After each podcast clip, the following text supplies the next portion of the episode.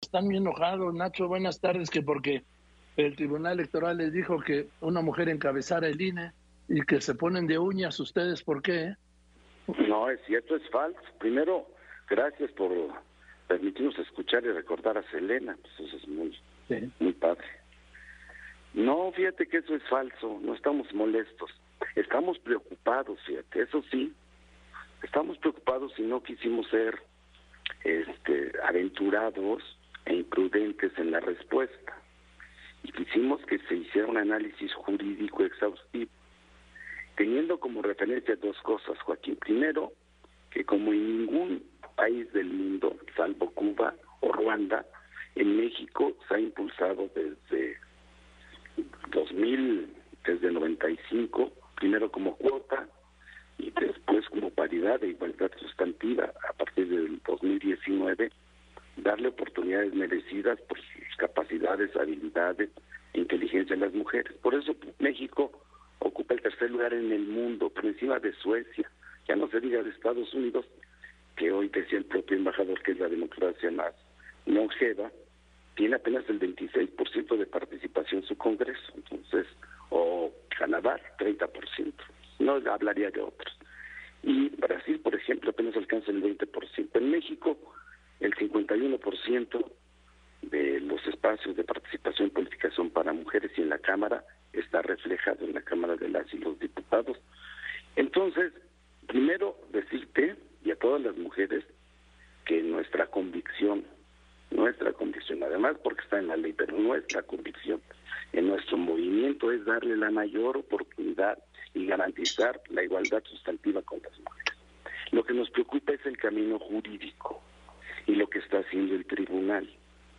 Esa es una reflexión profunda. Te voy a decir por qué. ¿Por qué? Mira, el 23 de diciembre, violentando el debido proceso, se reunieron cuatro magistrados de manera, digamos, abrupta, 23 de diciembre, y un juicio que había presentado dos actoras, donde solicitaban que se precisara la paridad de género, el lenguaje inclusivo, y adicionalmente que se precisara en cuál de las quintetas se iba a elegir al presidente o a la presidenta, puede utilizar ese término, presidente, mujer u hombre, ¿no?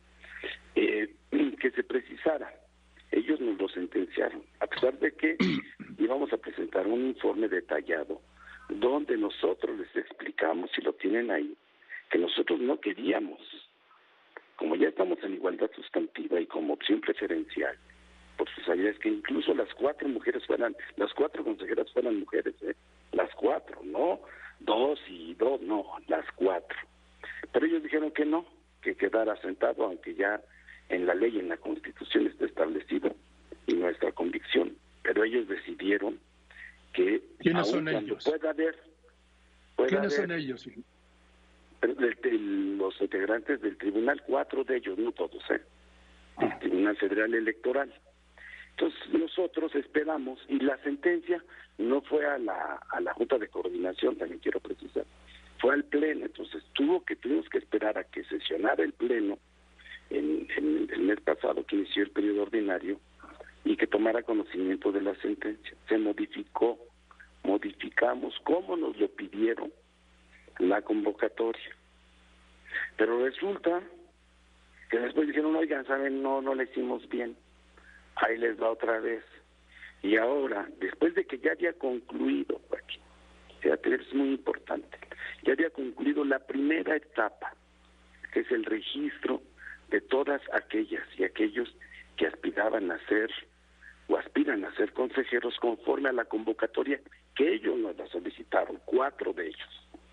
Entonces, ya están registrados en este momento mil tantos, de los cuales 664 lograron eh, integrar el expediente conforme a la convocatoria. Los integrantes del comité técnico están en el proceso de revisión y el, en estos días nos llegó una nueva sentencia que la volvamos, volvamos a modificar, pero no solo eso. Una de las magistradas nos pide a nosotros, a la Junta de Coordinación, que les enviemos todos los expedientes. Cuando ellos saben, por eso son magistrados, que el 41 constitucional establece claramente que el comité técnico tiene independencia y autonomía frente a los órganos de gobierno de la Cámara. Y sin embargo nos requiere no solo eso, Joaquín, ayer nos mandaron actuarios y nos dieron cuatro horas para que entregáramos. Yo les decía ayer, no es molesto, sino preocupado. ¿Por qué no revisan su sentencia donde ellos mismos nos dijeron, esos cuatro magistrados que sesionaron de manera abrupta en diciembre, antes de Navidad, ellos nos dijeron que la Junta de Coordinación Política no tenía por qué intervenir ni solicitar información porque violentaba la autonomía del comité técnico. Y la misma este, magistrada nos requiere con actuarios y nos da cuatro horas. Entonces la Cámara del Pleno bueno, hay que someterlo a consideración del Pleno y por eso por unanimidad de digo institucional, porque ustedes mismos además lo dejan plasmado en la sentencia.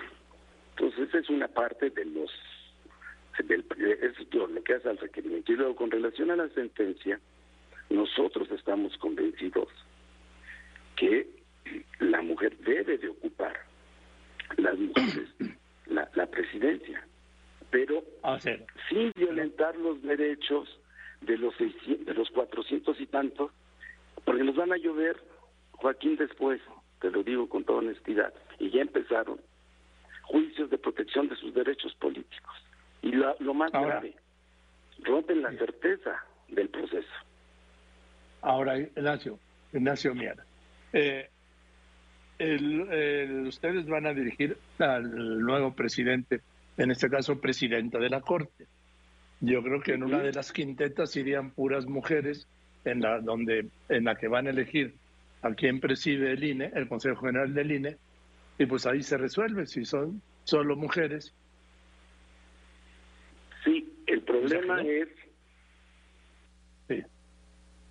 sí. Ignacio, el este problema es como escuchábamos también en el, en el comercial del tribunal, el problema es de certeza jurídica, porque fue publicitada la convocatoria, porque se registraron, y entonces la firmeza de lo que se conoció o que está eh, previsto no lo establece. ¿Cómo salimos de ese atolladero? Ayer lo decía jurídicamente desde la Cámara que hacerle, no. Pues vamos a ver cómo garantizamos que no se rompe la certeza del proceso que ya inició, la certeza jurídica, que es el principio que debe velar el tribunal y que ya nos echó a nosotros el, el, el tema que tienen que resolver ellos. Bueno, ese es uno. Y el otro problema, Joaquín, es el asunto, invocan el principio de alternancia y en la Constitución no está establecido ni en la ley como principio. Está el principio de paridad, del, principio de igualdad sustantiva desde el 19. Nosotros, yo era diputado y nosotros lo impulsamos. Entonces, lo que vamos a hacer de manera cuidadosa, apegándonos estrictamente a la ley y sin renunciar al derecho y a la convicción que tenemos de que las mujeres ocupen cada vez más posiciones por merecimiento, por su capacidad, repito, tenemos mañana que resolverlo, por eso que revisen. Y hubo unanimidad en todos los grupos parlamentarios precisamente porque lo que no queremos, si se rompen la certeza del proceso, que mañana nos llueven juicios, bueno, a ellos, y que nos digan este, en 20 días o en 15 días que se va para atrás todo. Entonces el A ver. A ver, a ver, ¿va a haber o no, te lo pregunto ya derecha a la flecha, Ignacio Mier, ¿va a haber o no una presidenta de línea? Yo espero que sí.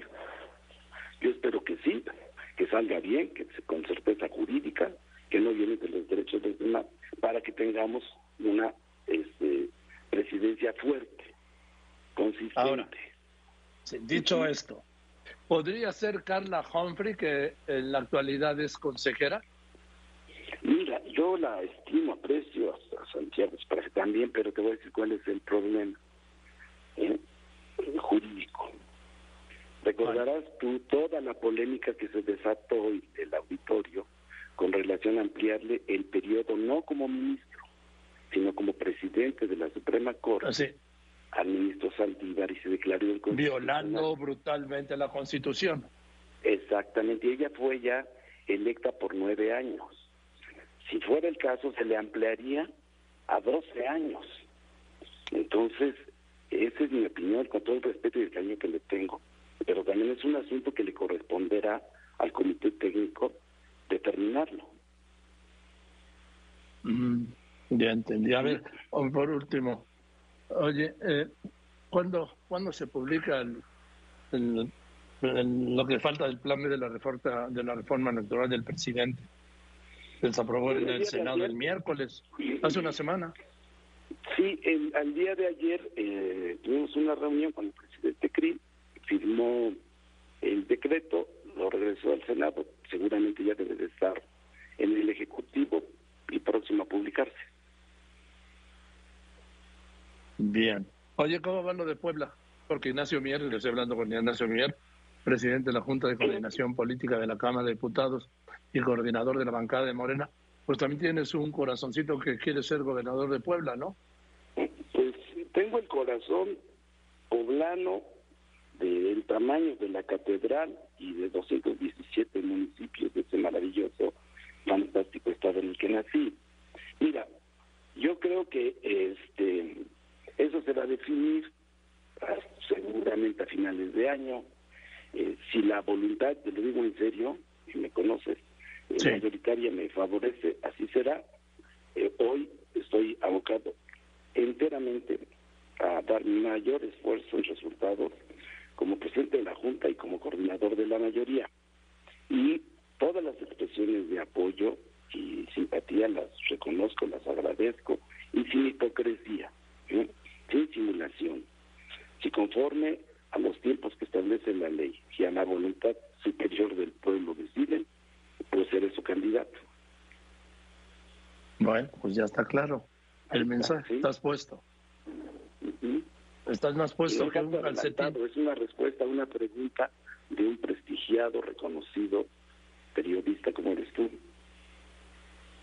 No, pero estás puesto como un calcetín, Ignacio Mier. Puesto como un calcetín de ocho días sin cambiárselo. Venga, pues te mando un abrazo y gracias. Por, con todo cariño y a auditorio también. Y vamos a. Muchas gracias. Es el diputado Ignacio Mier, eh, coordinador de la bancada de Morena en la Cámara de Diputados y presidente del órgano que más importante de la misma Cámara de Diputados, que es la Junta de Coordinación Política, que llaman la JUCOPO.